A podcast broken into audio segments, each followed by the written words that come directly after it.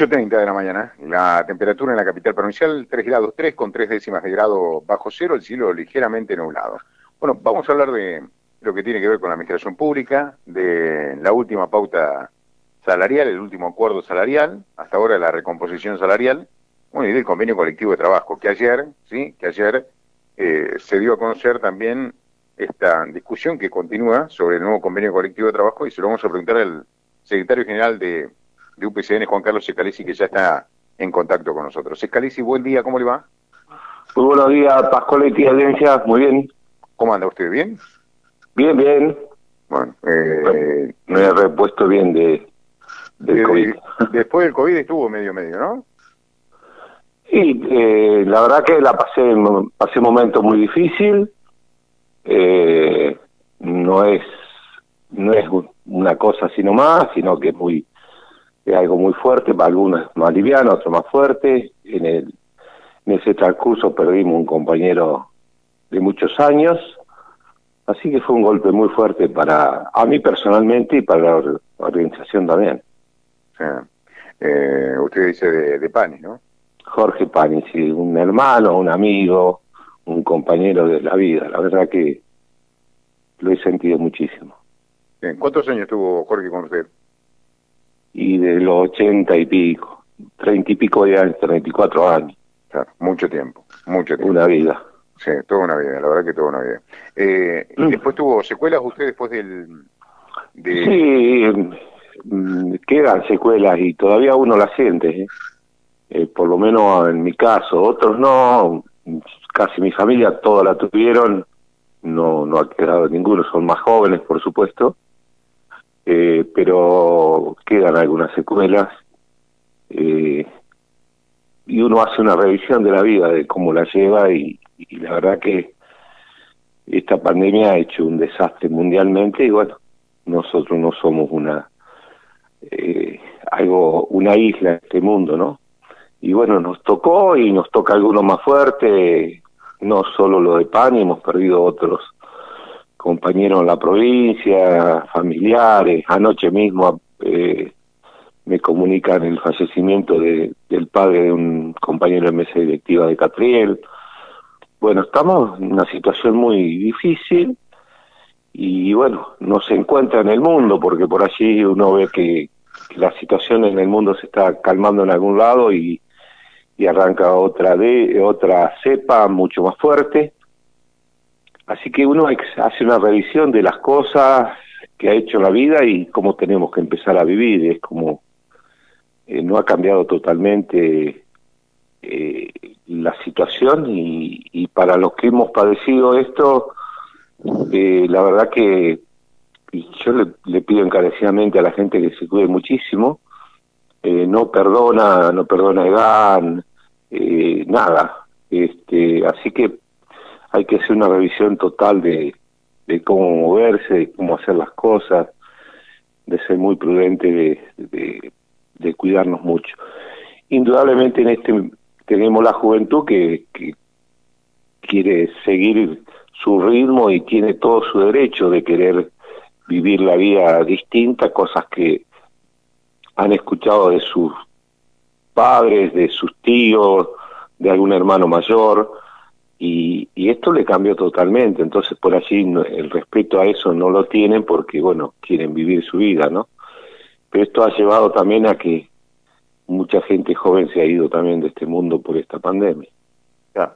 Eh, ahora, Scalisi, eh, justamente usted antes de, contagiarse, ¿no? Eh, tenía, retomaba el diálogo con la gente de, de ATE, ¿no? O, o, tomaba el diálogo, porque no había habido casi, me parece, diálogo antes, y este esta unión entre ustedes eh, como para ir eh, a pelear en conjunto, unidos, por una recomposición salarial y un mejor posicionamiento del empleado público en la provincia de, Río Negro. Fue justamente antes de que usted se contagiara.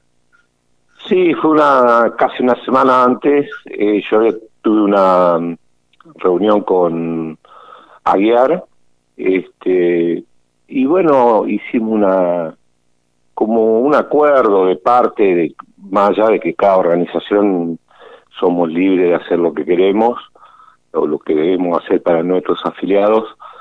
Pero bueno, llegamos, yo no nunca había hablado con él, eh, no lo conocía personalmente, y tuvimos una charla bastante extensa, hablamos de todo y acordamos de que, bueno, que en definitiva esta situación el gobierno había, eh, había aprovechado en una circunstancia de, de, la, del alejamiento entre las dos organizaciones eh, de llevar a un deterioro total a la administración pública y de hecho lo ha hecho.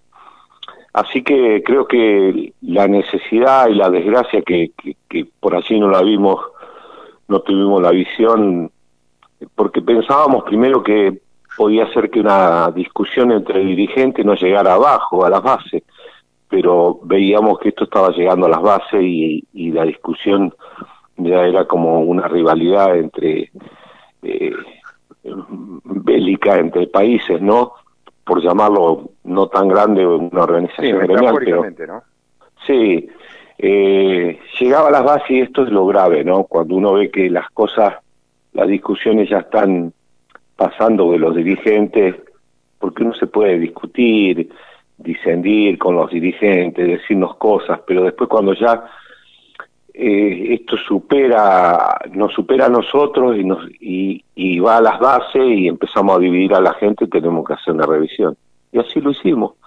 Pero nada más que eso, eh, luego el gobierno eh, creyó que con esto solucionaba las cosas. En la última reunión, la verdad que tenemos grandes esperanzas que el gobierno tenga una gran decisión para septiembre y si no, bueno, la verdad que lamentamos mucho que que se fijen más en las empresas que aumenten, de darle un aumento del 80% y a los empleados públicos que gastamos, se gasta en comida nada más hoy porque no podemos decir otra cosa, ni siquiera algunos pueden llegar a pagar los servicios, darle un aumento del 82% a, a uno de los servicios y volviendo para atrás, eh, al principio de año eh, los impuestazos que hubo en la provincia que llevó hasta la renuncia de, de funcionarios, eh, eso la gente, la verdad que recaía entre, a nosotros y no al gobierno. Eh, el gobierno por un lado ve que tiene que subir las cosas, pero eh, no ha visto a, los empleados públicos como no es como una prestación de servicio, sino tomando como un como un desempleo y esto me preocupa muchísimo. Me preocupa porque eh, hicieron leyes que no, no, no mejora para nada un mejor servicio, simplemente eh, se hacen leyes que se superponen con otros poderes, o poderes por llamarlo dentro del Poder Ejecutivo, eh, eh, con otras áreas. La verdad que hay como un descontrol total. Eh, un convenio colectivo de trabajo donde no se va a tratar tema salarial, no lo compartimos para nada, un convenio colectivo de trabajo sí, es para el tema salarial, eso se sigue en la función pública, un convenio colectivo de trabajo se habla de capacitación, cuando está el IPAP para hacer capacitación, la verdad que estamos, en ese sentido estamos muy disconformes. ¿Y quién, quién lo creó este convenio? ¿O este, este, este, este convenio lo crearon en un momento de una circunstancia en que querían hacernos desaparecer, porque fue así, eh, allá por el año 2018, eh, un decreto 759 firmado en, en Bariloche, eh, y ese decreto prácticamente no iba a tener un sustento si no se hacía una ley, y lo traspasaron a una ley, una ley a la cual eh, sigue manteniendo que no es un, un convenio colectivo de trabajo. Porque vuelvo a decirse, si uno lee estos, es copia del convenio colectivo de trabajo de nación, es copia de la 3487, se superpone con el IPAP, se superpone con, con el Consejo de la Función Pública, y vuelvo a insistir, no en ese, en ese convenio colectivo de trabajo, que para algunos lo van a aplaudir y demás, al trabajador no le va a cambiar la vida. Eh, no es por mejor trabajo, por capacitación, eh, simplemente por decir hay un convenio colectivo de trabajo, pero después no, no compartimos para nada. Y esto lo estaba llevando adelante, más allá de los nuestros abogados, asesores, eh, Jorge Panis, y había tenido grandes diferencias en, en trabajo con el titular, con Jorge Estopido. Y, la verdad que sigue siendo él midiendo a ver quién poder tener más poder. Y la verdad que eh, no se dan cuenta que el empleado público sigue, los funcionarios se pueden ir cambiando y, y no le cambia para nada la calidad de vida a los trabajadores. Simplemente es un hecho para mí preelectoral eh, y nada más que eso. ¿Y qué pasaría con el IPAPA eh, si se aprueba este convenio? No sé, no, ya nosotros no tenemos más nada que ver con el IPAD. Eh, ni, eh, están en falta hasta con nosotros. Eh, no tenemos por ley que ellos mismos eh, la cambiaron. Eh, el representante nuestro no lo han nombrado. Hace dos años y pico que no lo nombran. Este, y no, no, va a ser dos años cuando entró la, este gobierno, en, en Arabela Carrera, no nombran en el IPA el representante nuestro, eh, no nombran la Junta de, Reclamo en el Consejo de la Función Pública, eh, y vuelve a algo que nosotros no compartimos y, y en el mismo este convenio colectivo de trabajo, habla que cualquier cosa que se trate eh, se aprueba por minoría. Cosa que es ridículo, nada en el, en el mundo se puede aprobar por minoría. Eh, así que es como una burla decir, bueno, vamos a hacer lo que queremos.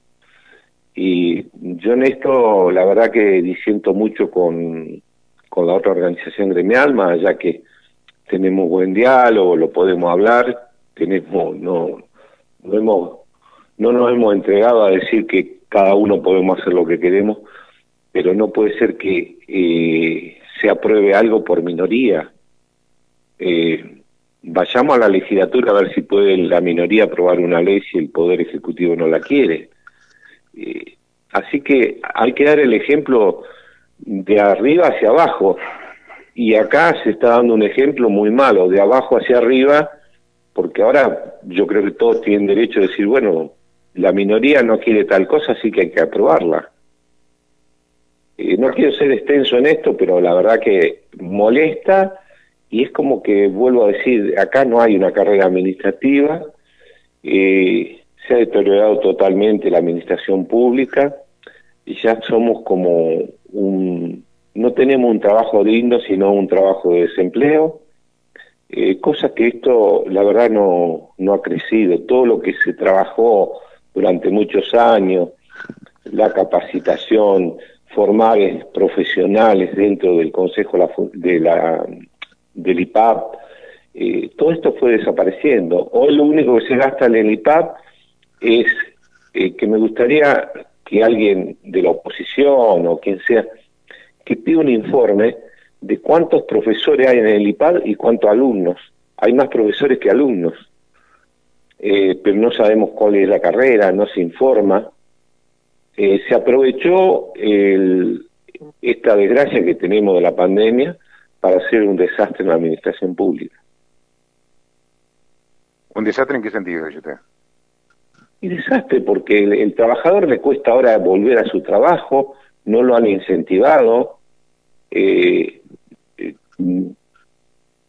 lo que más falta en el mundo es formar enfermer, eh, enfermeros profesionales, la carrera de enfermería, la hicieron desaparecer. La carrera más importante en el mundo que faltan es enfermeros.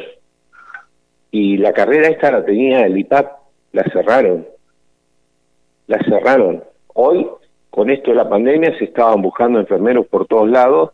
Gracias a Dios, habían muchos que en el tiempo que estábamos nosotros se trabajó muchísimo y se graduaron muchísimos en, en, en esta carrera, pero este gobierno la cerró. Cerró una carrera que es para el bien de todos los ciudadanos Eh, y bueno, la verdad que así puedo empezar a nombrar un montón de cosas. Eh, vuelvo a decir, el IPAP lo único que tiene, que sirve ahí, es para acomodar a, amigos para que den clase y vuelvo a insistir, hay más profesores en este momento que alumnos. Eh, no se sabe la carrera, no, no se sigue. Se habla de un pase a planta permanente y con tanta liviandad eh, nos dicen que eh, la ley, el proyecto se envía a la legislatura, que ya están armando todo qué es lo que van a hacer, nosotros no tenemos ni idea porque todavía no se aprobó la ley. Eh, una funcionaria nos dijo, lea la ley, pero tenemos que leer un proyecto y sabemos que también es mayoría el Poder Ejecutivo y lo va a sacar como ellos quieren, pero no dan participación. y digo yo, el, esto se hacía dentro del IPAP, que el Instituto Provincial de la Administración Pública. Bueno, hagan desaparecer algo, tantos organismos de control que hay en la provincia, se tienen que empezar a desaparecer, hay gasto en la provincia que, que la verdad que se crearon para, para acomodar a funcionarios y la verdad que en esta crisis debieran hacer una revisión y empezar a, desaparecer algunos organismos de control que no hacen nada. ¿Por qué? Porque el Estado mismo no se puede controlar entre ellos y los, eh, los organismos de control debieran estar en la oposición. Y no, hoy lo tienen el, oficialismo. Entonces, ¿qué control van a hacer? Sí, son temas, son temas son temas para seguir seguramente. Em, sí, pero lamentablemente eh, los perjudicados son los ciudadanos y los trabajadores que, que, dependemos del Poder Ejecutivo. Em, Así lo tengo que decir. Sí. Eh, ahora, ¿tiene prevista alguna reunión con, o ha pedido juntarse con la gobernadora, algo, tener algún... No, yo no pido, no pido para nada eh, el ámbito que siempre nos dijeron en el Consejo de la Función Pública, y a sentarme a hablar de política con la gobernadora no me interesa. Eh, me interesa sí el bienestar de los trabajadores, que nos va a costar muchísimo, y la organización que la verdad que eh, me, no hemos puesto una propuesta de llegar a 20.000 afiliados, estamos muy cerca de hacerlo. Eh, en plena pandemia, el mes pasado, tuvimos 170 afiliaciones. en el año, que fue muy difícil, aumentamos, ya estamos casi en 19.000 afiliados. Eh, nos estamos dedicando mucho a nuestra organización gremial internamente y para los afiliados. Y bueno, debemos ver cómo calma esta pandemia para empezar a trabajar la organización con nuestros afiliados, a ver si creamos alguna escuela que el Estado debiera hacerla, la hacemos nosotros, eh, capacitaremos a los empleados públicos nosotros, eh, la idea es esa. Eh, vamos por ese camino, eh, trataremos de, la organización gremial que no solo sirva para sentarnos en una mesa donde el gobierno imponga lo que quiere, sino de que la gente cuando entra a la administración pública lo tengan en cuenta. Como el Estado no lo tiene en cuenta, lo vamos a tener en cuenta por lo menos la organización gremial. Escarici, le agradezco el contacto, muy amable como siempre. ¿eh? No, gracias a ustedes. Muy buenos días a todos. Hasta luego. Ahí estaba Juan Carlos Escalici, titular de UPCN, eh, hablando con la radio, bueno, de la situación primero de él, ¿no? Que vivió con el tema del COVID y la pérdida de algunos amigos, entre eso Jorge Panis y también, bueno, cuál es el tema hoy de el convenio colectivo de trabajo. La pausa y hablamos con Leonel Torres Antunes, nuestro compañero de trabajo en San Carlos de Bariloche.